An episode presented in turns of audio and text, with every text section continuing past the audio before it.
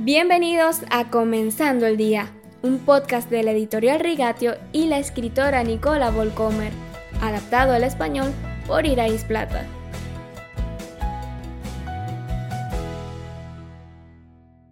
Y continuamos hablando de la bondad en nuestra serie El fruto que sabe a Dios. Para hablar sobre este tema, hoy nos acompaña Joana, interpretada en nuestra versión en español por Denise Paul.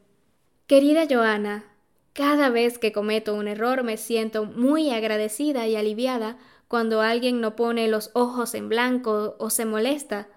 ¿Qué piensas cuando escuchas la palabra bondad?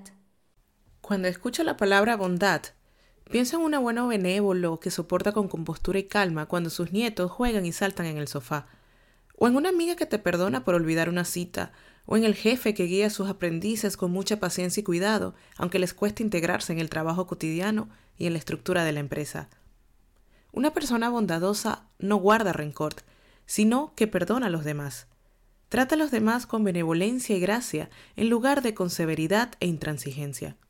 Entonces, Joana, podríamos usar más de eso en nuestra sociedad y también en nuestras comunidades e iglesias, ¿no? Sí, este fruto del espíritu no parece estar muy de moda.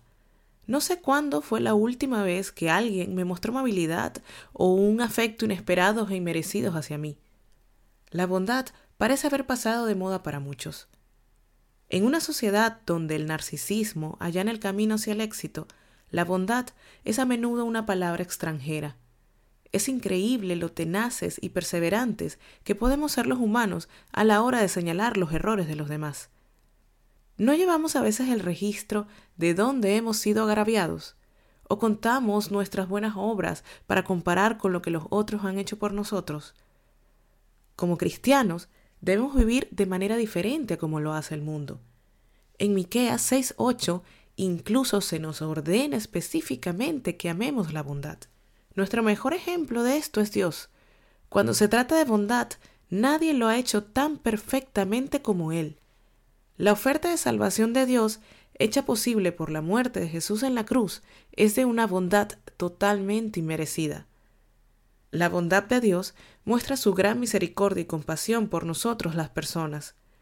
Por supuesto, eso no significa que debamos seguir pecando felizmente porque Dios nos perdonará de todos modos.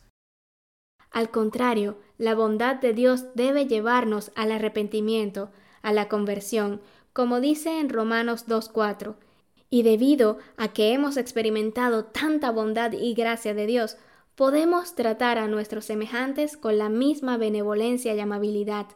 Queridos oyentes, debemos estar muy atentos. Quizás esta semana, estos días, tengamos la oportunidad de practicar la bondad.